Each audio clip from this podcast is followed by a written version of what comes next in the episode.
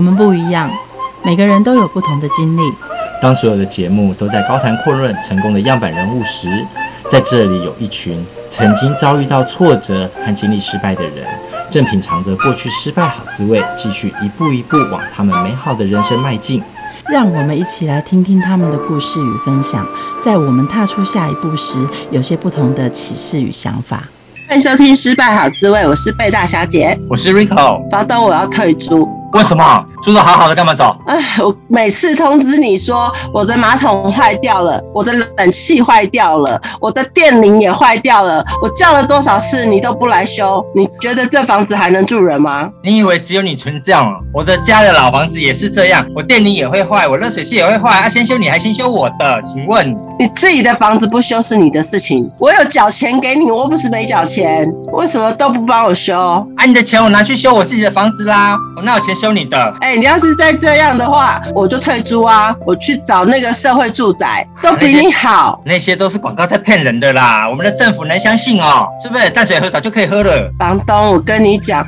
你这个房子如果自己不想管的话，我劝你也干脆要把房子交给社会住宅他们的人员帮你代管，不然哈、哦，我跟你说，你这房子啊，我要是退租了之后啊，鬼才要租你房子哎、欸。妹妹，年纪没有那么大，长那么大短长，会被人家骗呐、啊。跟你讲这么。多真的很烦，我们来请幸福九九窝蒲善营业处的处经理林元璞来告诉你什么叫做居住正义，好不好？我们欢迎元璞。嗨，大家好。请问这个幸福九九窝都在处理什么样的服务？就是我们老板他们自己其实也是从当房东开始，那时候就是先想说，十年前有带大家一起去买房啊，然后出租，然后自己的房子也比较多，大家其实在租房也遇到很多问题。所以呢，就是公司就开始有了所谓的包租代管、代租代管的服务，就是协助房东去处理所有出租要遇到的大小事情。对，那以往都是会收服务费的。那因为现在政府它有推出一个社会住宅的包租代管计划，那我们从去年也有标到这个案子。标到之后呢，只要是符合社会住宅资格的房子，加入所有的服务费用都是政府来给我们，所以房东他开始就不用付任何一毛钱。然后除此之外呢，他还有所谓节税跟修缮补助，像你们刚刚提到东西坏掉啊什么什么的，其实交给我们管理，就是房客只要跟我们说，我们就会帮他处理。钱的部分呢，我们还可以跟政府申请所谓的修缮补助，哎，付了多少钱，政府也会汇到房东的户头，实报实销，啊，最多一年有一万块这样子。二房房东的服务，但是你的钱去跟政府拿，那么要全民买单你二房东的服务钱哦。对，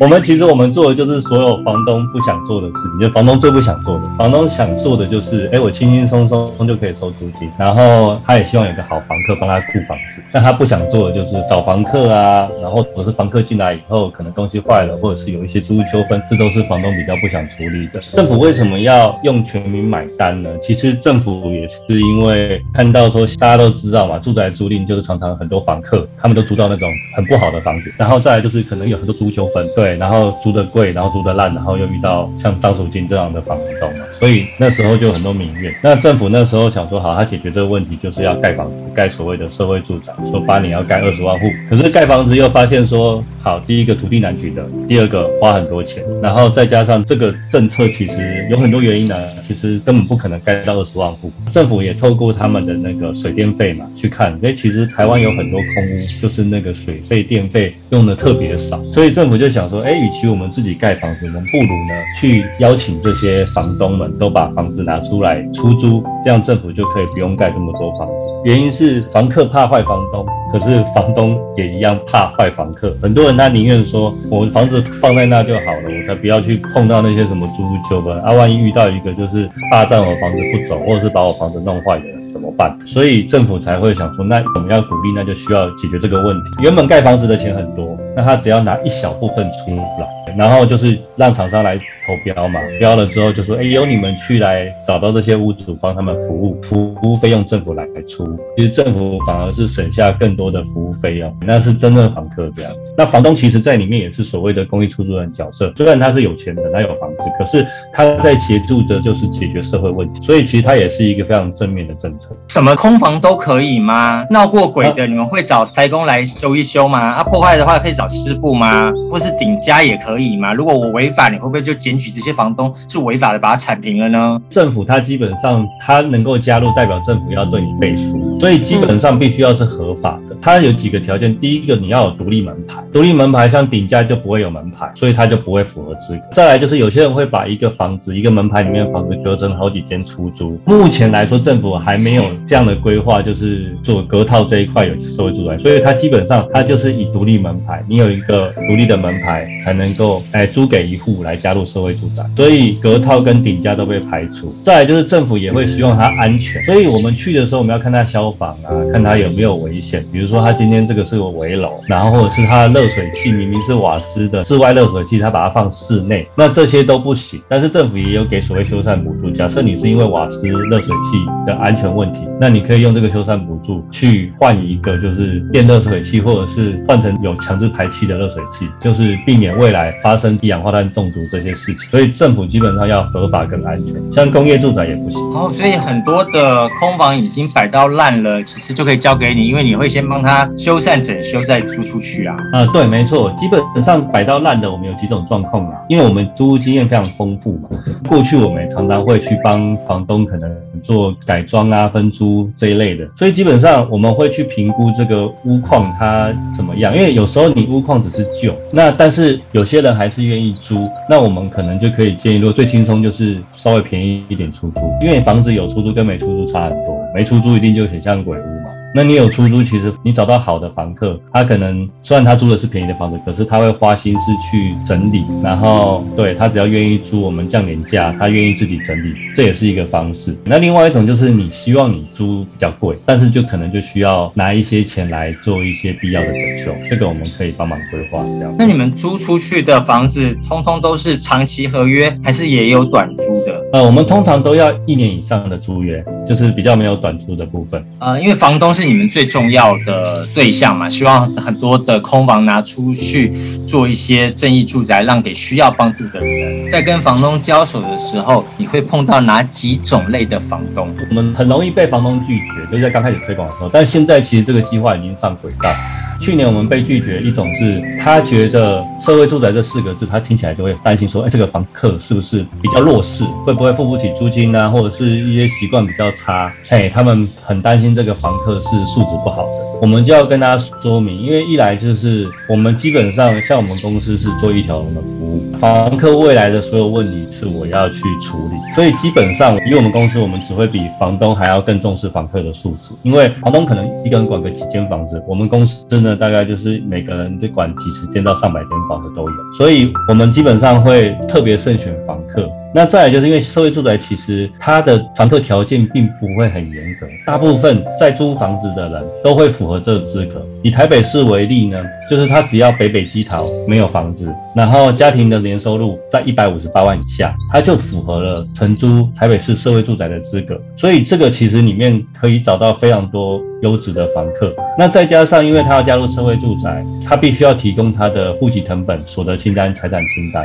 所以我们在筛选房客上，我们会有比房东更大的优势去了解这个房客的背景。所以基本上这个问题我们通常解释完之后，房东就会更倾向由我们来帮他招租，他反而自己就说：“哦，那房客你们来找，对，你们比较专业，给我们找。”那另外一种房东是这样，他们呃过去都比较没有在缴税，所以他们会担心的点是说：“哎，我加入社会住宅会不会被政府查税？或者是说他有好几间房子，我会不会一间家房子加入之后，我其他间房子都开始被查税？”那这种我们都会跟他分享说，第一个是其实。所以现在我是觉得逃不掉了，因为追税可以追七年。那政府其实它也有一定的计划在在追税，那包含它这两年丢出来的所谓的租金补贴。政府的策略是这样嘛，我不要自己去查税，让让你们骂骂政府，我先丢租金补贴，一个月房客可以得到四千块的补助金。造成非常多的房客，他只要有合约就可以申请。非常多房客在去年都陆陆续续去申请，申请之后呢，房东全部都会得到税单。再来就加上有时候是租纠纷，假设今天房客他退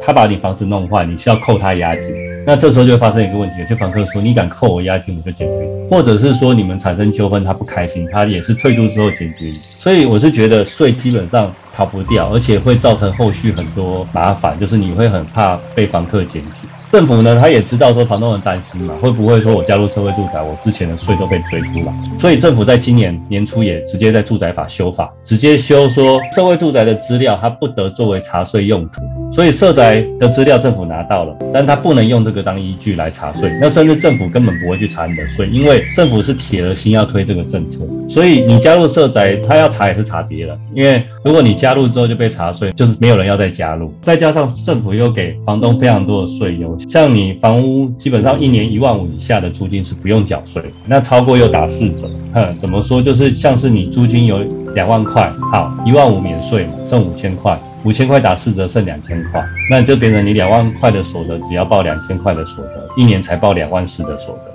那几乎缴不到什么税，所以其实房东们算一算之后，都会觉得加入社宅很划算。他就算缴得到税，其实政府给的修缮补助一万块，跟帮你找房客跟代管的服务费都超过这些东西。对，所以基本上都会更省钱。通常在说服完房东之后，他加入之后，他会，我们就会发现他身边的房东朋友啊、亲戚啊，也会一个一个被他介绍都过来加入。这感觉像是一个长期的骗局，也就是说，你先把肥羊抓到，慢慢养肥了之后，七年后我一直来追讨你过去所有的费用。其实基本上我就会觉得税是逃不掉的啦，因为你没缴税，不是他只催七年，还会还可以罚到三倍啊。所以基本上你没有报税，其实就有到时候被追税的风险，甚至是被房客捅的风险。但是你今天开始加入社会住宅，政府就已经保证，就是大家都很担心嘛，所以他就直接立法保证，我不会用社会住宅的资料去查你的税。对，那但是你没有加入，基本上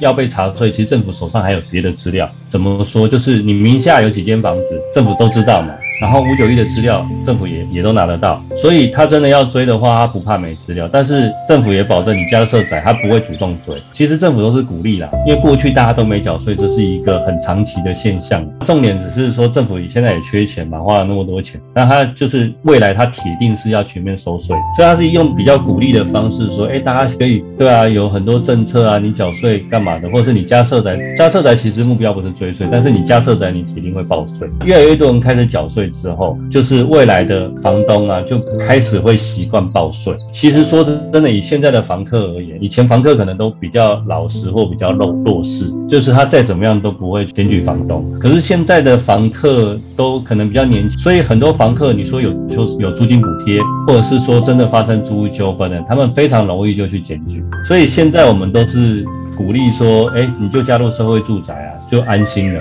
以后再出租房子，你就是走正道嘛，就是再也不用担心一些其他事情。我们只要好好的筛选房客，呃，好好的就是做好一些该做的事情，那房东房客都可以幸福这样子。你都在哪里找到房客的？基本上房客一定都会出现在五九一，现在很少人就是找房子不看五九一。那政府也要求五九一就是在上面开辟一个叫做社会住宅专区。其实只要房东到五九一就会看到这个地方，然后上面也会有简单的社会住宅介绍。所以像我们盘进来的房子啊，我是要找房客，我们都会放到那个社会五九一的社会住宅专区。现在也会有很多房客直接就是看社会住宅。房客如果在一般地方找。你找的一般中介要付中介费，他们一定想省钱。再加上很多房客现在很想申请租金补贴，但是他们就需要多一个步骤去说服房东报税，那他们才敢申请租金补贴。可是呢，现在他只要是租社会住宅，那房东铁定是有报税的，而且是合法节税。房客完全不用担心房东会讲话，他就可以去申请租金补贴的部分。那有申请到，他就等于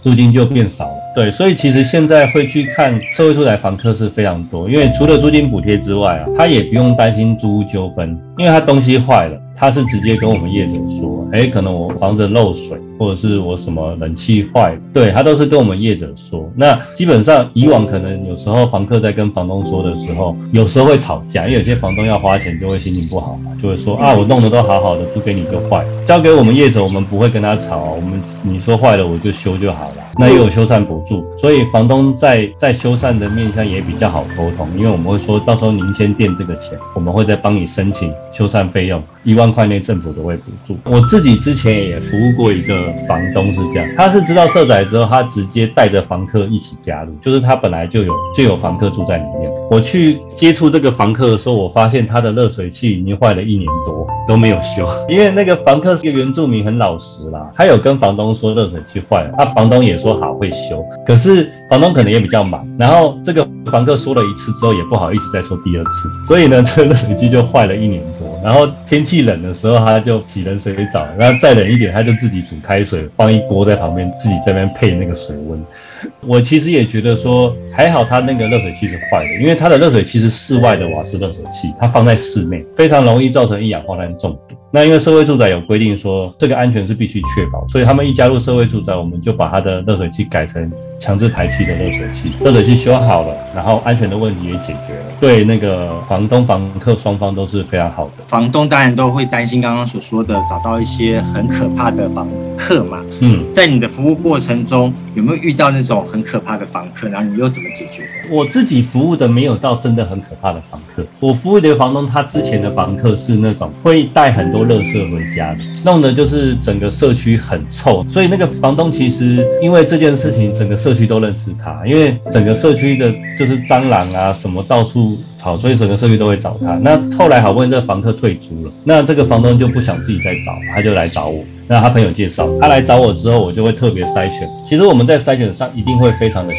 心，所以那时候就帮他筛选了一个，哎，就是很不错的房客。有时候还是会遇到一些比较衰的事情，就是因为有一些房客他可能经济状况是，可能他过去都没有欠租过，但是像现在疫情，或者是一些状况，有些人他可能会临时。像我，我遇到一个房客，他他原本缴租都非常的主动，但是在今年过年的时候，因为他们家出了一些状况，然后家。人生病，然后花了一些医药费，再加上就是他公公原本也会付房租，但是公公会酒驾被关三个月，他呢就变成是说他缴不出租金，所以在这个时候我压力就很大，因为缴不出租金，屋主一定会问我嘛，租金怎么办？我们在流程上，我们一定会寄存证信函，就是我会先关心这房东的状况，了解他，然后跟他讨论说，哎，你这样都缴不租金，那怎么办？这个状况可能一时半会不会度过去，就是收入的部分不会马上变变好，然后缴得起租金，那是不是可以先暂时住到家人家，然后再慢慢还这些租金的钱？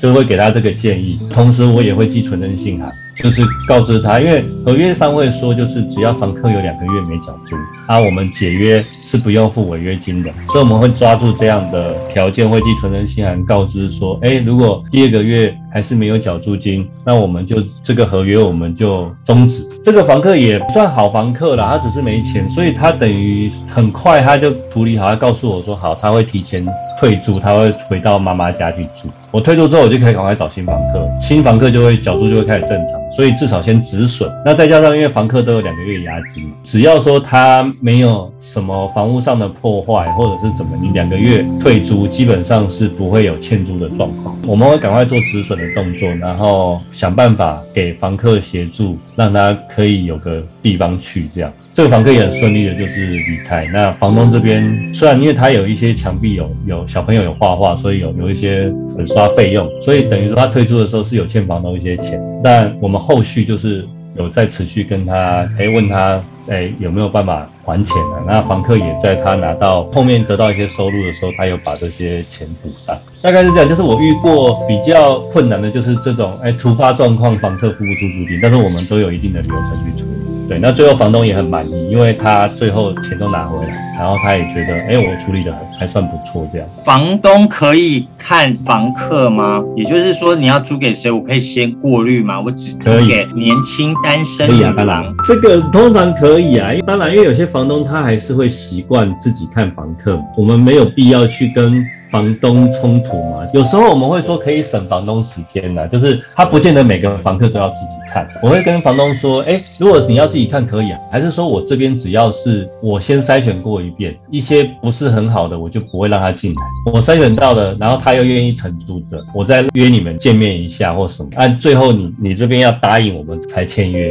因为房东有时候也想省事，他不见得会每个房客都要自己看。但是他如果这有特殊需求，我们都可以去那个。配合这样。还没有加入的房东，你们会用什么话来劝他赶快加入正义住宅？现在因为政府他真的很大力推，他他八万户的设宅目标一定会达成，所以这整个住宅租赁市场，它会跟以往很不一样，它再也不可能逃得掉税。第一个就是以节税的需求了，既然现在政府给了这么好的税优方案，其实可以赶快来节税。再来就是政府给的，就是说帮你去代租跟代管，可以让你轻松的收租，安心的出租。那这个东西就是有这个好的机会，不要去错过它，至少来了解，了解之后再决定要不要加入这样。对，然后真的人生非常的短暂，然后你的时间其实非常的宝贵，建议大家可以做个有智慧的房东。谢谢。节目最后，我们一起来听《爱江山更爱美人》，我们下次见，拜拜。